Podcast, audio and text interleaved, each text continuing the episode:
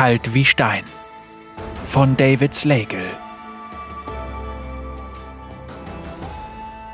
Plötzlich erwache ich wie eine Geschichte, die mitten in der Handlung beginnt. Das Lied. Ich habe es gehört. Willem, rufe ich. Ich habe wieder das Lied gehört. Wach auf! Ich schiebe den Schnee beiseite, der uns als Decke dient, und schaue in das flauschtastische Gesicht meines Freundes. Seine Schnurhaare zucken, als ob sie spüren, wie mein Traum allmählich verblasst. Er brummt und sein Atem verwirbelt sich zu einer Menge lustiger Formen. Obwohl er alt ist und Haare in seinen Ohren wachsen, ist er immer noch mein bester Freund. Ich lache, weil sein Bart meine Nase kitzelt. Gibt doch nichts Schöneres als einen magischen Yeti, der mich zurück in die Wirklichkeit holt. Willem prollt herum und kratzt sich den knurrenden Bauch. Du denkst doch immer nur ans Essen. Ich muss wieder lachen. Lachen tut gut, es hilft mir, mich zu erinnern. Meine Mama. Wir sind ihrem Lied quer durch Freljord gefolgt, dem Herzlied meiner Mama. Sie hat sich überall dort, wo wir gewesen sind, eine Strophe ausgedacht, und wenn ich mich nur erinnern könnte, welche Orte das gewesen sind, dann könnte ich sie vielleicht finden. Ich könnte sie retten, wie die Helden in ihren Geschichten aber ich kann mich nur dann an Bruchstücke des Lieds erinnern, wenn ich es nicht versuche, und manchmal ist es, als ob meine Mama da draußen ist und singt.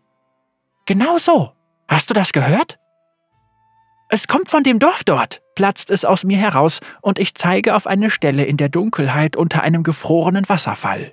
Irgendetwas in mir weiß, dass das Lied von dort kam. Mit dem Schwert voran, Willem, ich werde den Wind teilen. Obwohl ich von zotteligem Fell umgeben bin, zittere ich, als wir kurz darauf das offene Gelände betreten. Selbst aus nächster Nähe scheint das Dorf hauptsächlich aus Schatten zu bestehen. Es gibt keine Menschen. Wenn es so wäre, wüsste ich das, denn es ist so kalt, dass ich ihren Atem sehen würde. Was ist das für ein Ort? frage ich. Willem grummelt weise. Naljaek? So kann es nicht heißen. Woher sollte irgendjemand wissen, wie man das schreibt? Dann brummelt Willem leise, das sei das Yeti-Wort für Stein. Die Gebäude bestehen aus Steinen, die wirklich hoch aufgestapelt sind, und auch die Wege sind mit Steinen gepflastert. Steine, kapiert. Also ist es nicht seltsam, dass die Blumen aus Stein gemeißelt wurden, stimmt's? Genau wie die Felle, die über einer Tür hängen. Und das alte Seil.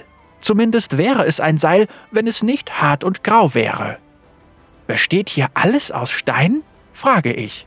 Das ist nicht fair.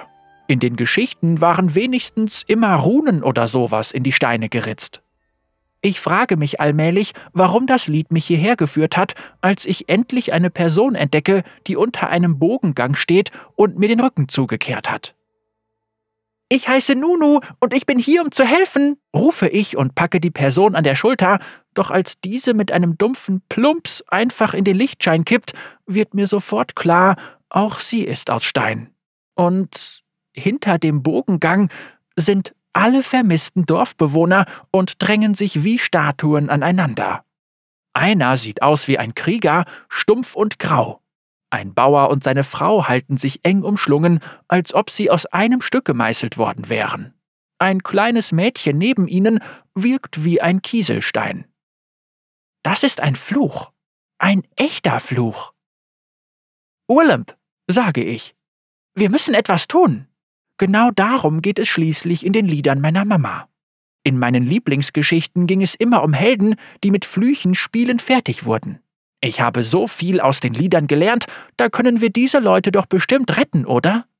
Ich muss daran glauben, denn sonst, wie soll ich sie sonst retten können? Ich erinnere mich an ein Lied, einen Mythos darüber, wie Avarosa die Schildkröte, die das Meer trägt, mit einem dicken Kuss geheilt hat. Aber ich will meinen ersten Kuss nicht mit einer Statue erleben. Für alle Fälle schicke ich Willem vor, damit er sie küsst und beobachte, wie sein Fell am Stein kleben bleibt. Ich versuche, die Gebete zu sprechen, die Lysandra mir beigebracht hat, nur zur Sicherheit. Ich baue einen Schneedrachen, um den Fluch zu verscheuchen, so wie Anivia es bei der Armee aus dem Süden getan hat. Ich versuche sogar, die Sonne näher heranzuziehen, denn so hat Braum sein Dorf aufgetaut in dem Lied, das meine Mama gesungen hat. aber die Sonne ist zu weit weg. Raum muss wirklich lange Arme haben. Willem versucht mich zu trösten. Er sagt, einige Flüche kann man nicht bekämpfen. Manchmal gewinnen Helden eben nicht. Doch ich erinnere mich an das, was wichtig ist. Ich spüre es, obwohl meine Mama verschollen ist und unsere Karawane unter dem Schnee begraben liegt. Das Gefühl, geliebt zu werden. Das ist es, was dieses Dorf verdient. Wenn wir diesen Leuten nicht helfen können, sage ich zu Willem, dann helfen wir eben diesen Statuen. Ich lächele und greife nach meiner Flöte. Ich meine nach meinem Schwert. Swell Songur. Zeit für Helden. Ha!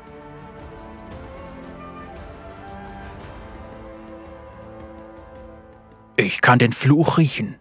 Ein hasserfüllter Gestank wie von einem Troll. Ihm wohnt die Bürde von Jahrhunderten inne. Eine Bürde, die so schwer wiegt, dass sie die Zeit, die diesem Kind bleibt, auf Tage verkürzen könnte. Dies ist der Punkt, an dem selbst die Helden der Lieder sich fragen würden, wie sie gegen die uralte Magie, gegen die ihre Klingen vollkommen nutzlos sind, ankämpfen sollen. Aber Nunu ist nicht nur ein Held, er ist viel mehr als das. Er ist ein Junge. Er stößt einen Schrei aus und lenkt meine Aufmerksamkeit auf den gefrorenen Wasserfall über uns. Wir sind jetzt nah genug, um sie zu sehen, wie sie sich oberhalb der reglosen Siedlung eingenistet haben. Crux, Steinkreaturen, die Magie zum Leben erweckt hat und die sich oberhalb eines Dorfs wie diesem ausgesprochen wohlfühlen. Ihr Nest hat den Wasserfluss eingedämmt und hält den Lebensstrom Freljords zurück. Ich schmecke einen Hauch von Nunus Absichten. Sie schmecken nach Crux. Köstlich. Hey, Steinkrabben! Ihr habt den Statuen da etwas weggenommen! brüllt Nunu und springt ohne Zögern auf meinen Rücken, denn die Musik ist in seinem Herzen. Die Magie gehört jetzt ihm.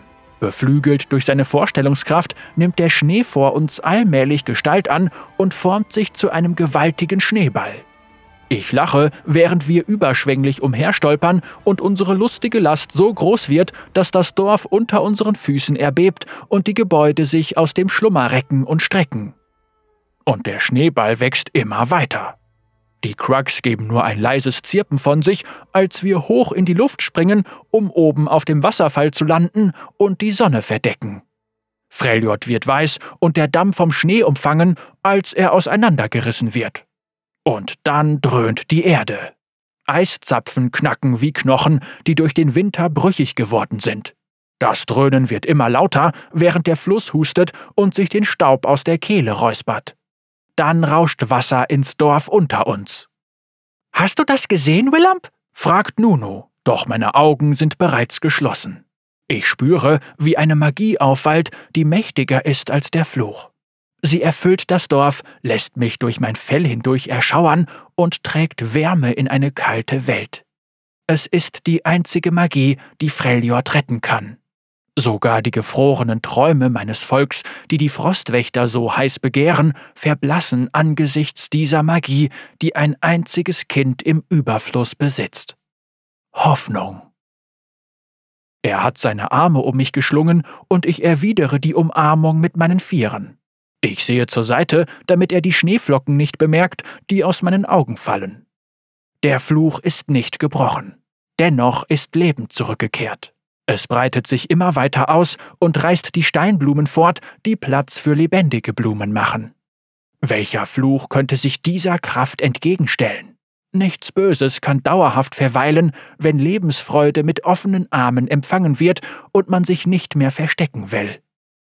Ich hebe einen Eisbrocken vom Boden auf und zermale ihn zwischen meinen Pfoten zu Schnee. Hey!